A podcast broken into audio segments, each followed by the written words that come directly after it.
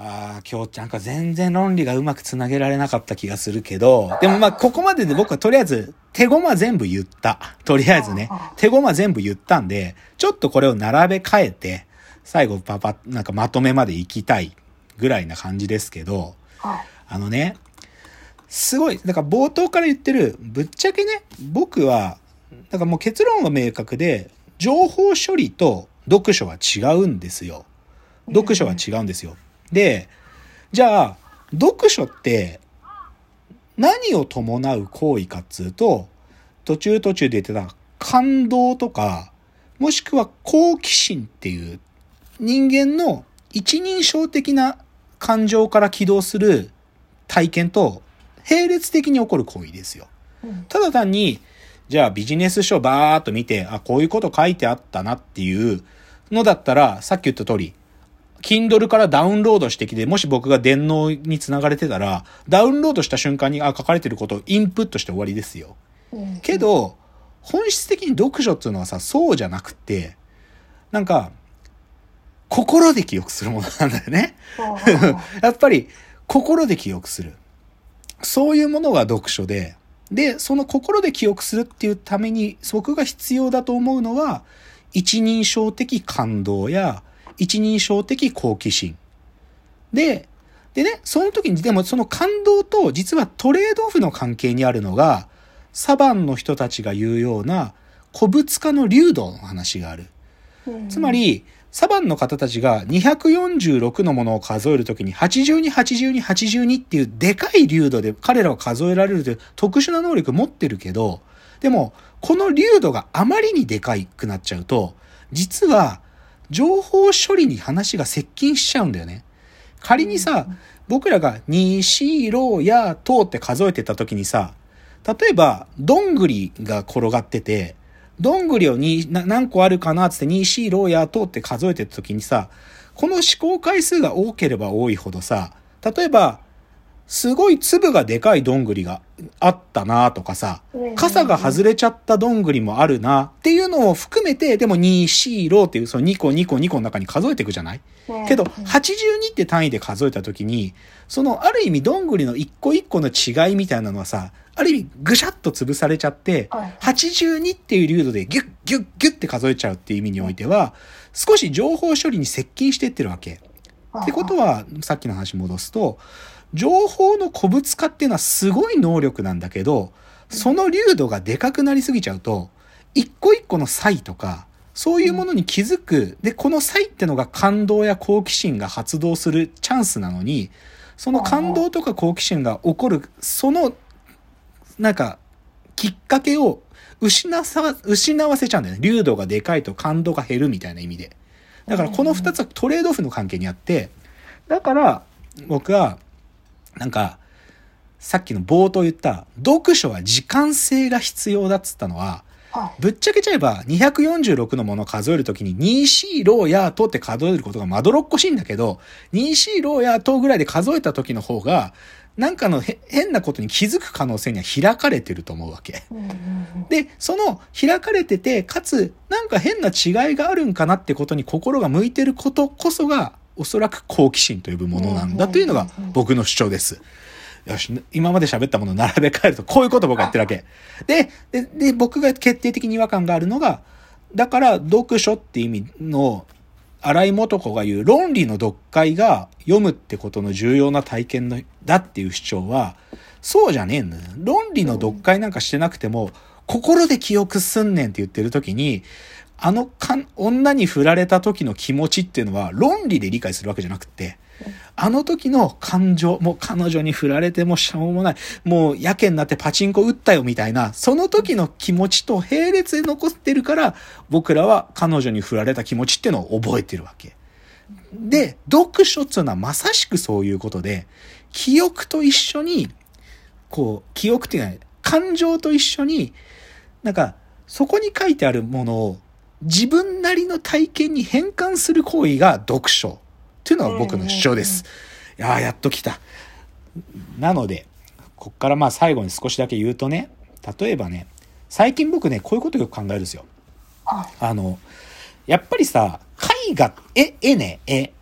絵画と文章ライ表現、文章ライティングね。って、本質的に違うことなんだろうなってずっと思ってたの。なんだけど、最近ブルーピリオドってアニメずっと見てると、で、ブルーピリオドの中でも、絵ってのは、なんか、文章で伝えられない、でも、一つの表現で言、一つの言語なんだよ、みたいなこと言うんだけど、だから、言語と絵は違うよってこと言ってるけど、でもね、最近ね、そうじゃないなって思ってるな、最近。なんか、僕らがそもそも文章とかテキストで伝えたいことって、そこに折りたたまれてるいろんなインフォメーションってことを考えれば、絵で何か表現するってこととそんなに差異があるって考えること自体のが違うだろうって最近思ってるね。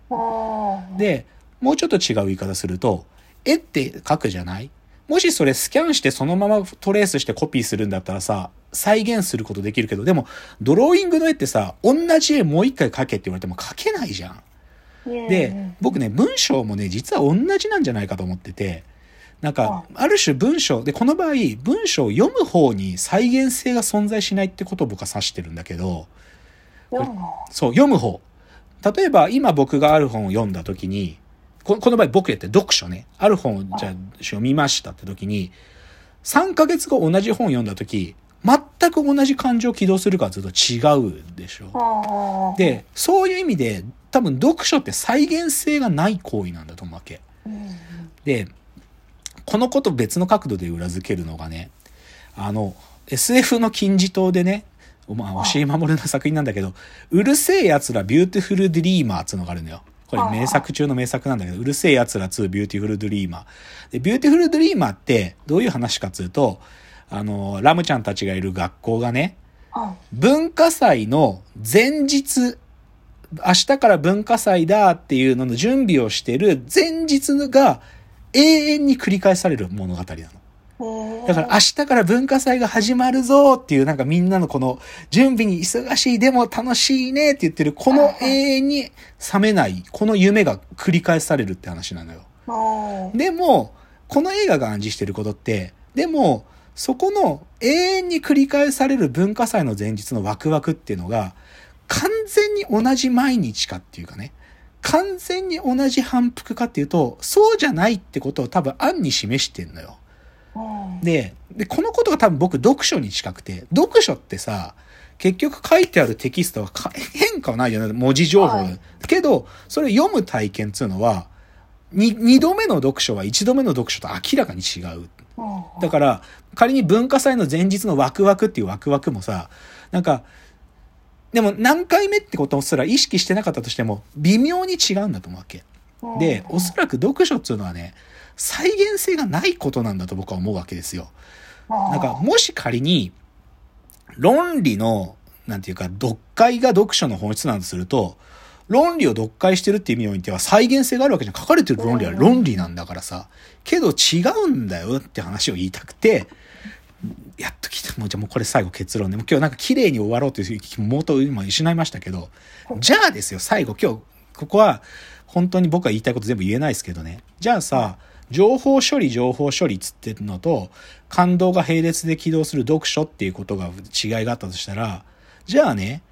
情報処理を中心概念に据えてる AI が読書をするっていうこと自体はどういうことかと。つまりは、読書する AI を実装しようとするとしたら、何が必要かってことを最後に言いたい。で、ここはね、まあ、なんつうのかな。よく言っちゃう、なんていうのかな、AI 科学者がこういうこと言うと思う。情報処理、さっきの論理の、えっ、と、読解みたいなモジュール、情報処理をするモジュールと、AI に感、感動とか感情を実装して、この二つのモジュールが同時に動くっていうようなことをやると、こっちの感情のやつとこっちの情報処理のやつがインデックス化されて、それが記憶って、心に記憶されるってこと、そういう形で実装するっていうやつが大部分でしょう。けどね、僕はそう思ってないんですよ。今日僕のロジックから言うと最後の結論そう言いたがる人多いと思うけど僕はそう思ってないんですよ。僕はね、どういうことを主張しようと思ってるかっていうとね、ちょっと語弊がないようにか自分が事前に用意した文そのまま読みますね。おそらく、おそらく、古物化した記号が感動と取り違いを起こせるレベルまで抽象化された時に起こっていること。これが読書で。つまり、AI が読書する。読書する AI というのは、古物化した記号と感動を取り違えることを内包するものが読書する AI なんだというのが私の主張です。そしてそれは決して難しいことじゃなく、実は今の少なくともうちの大喜利 AI のモジュールの中にはそのよう、なんていうかな、方側も作ってあって、かなり平然と起こっていることなんだっていうのが私の主張です。もう時間がほとんどないので この謎解き、ちょっとの、あの、来週持ち越すかな。少し解説後でやりますね。けど、ちょっとこれです。僕が言いたいのはね、き、古物化するんだけど、これがね、感動のレベルとごっちゃになるみたいなことが起きます。例えば、さっきの82みたいなのだと、これはなんかそこに感動を伴えないんだけど、例えばね、なんか、なんかもう殴りたい女みたいな風に、その古物化した記号を作る。殴りたい女っていうのを一括りとして数えると、殴りたい女っていうのが、なんかある意味、もう殴りたいっていう感情とごっちゃになって、もうこの女たちジェノサイドしたいぐらいなものと、同時になると心で記憶するってことが起こる。で、でもこれは、この殴りたいっていう感情と一緒にセットになってるっていうよりかは、なんか、殴りたい女っていう集合が、もうなんか、なんつってかバチーンってもうハエ叩けのように潰し、潰すっていう記号と、なんか、同列に扱えるようなものって抽象化されるっていうこと言ってんだけど、あ、もう無理だね、今日。なんかもう残り10秒だもん。ちょ、ちょっとおまけに最後に一言だけ言って終わろう。ちょっとつ、最後に一言だけ言いますね。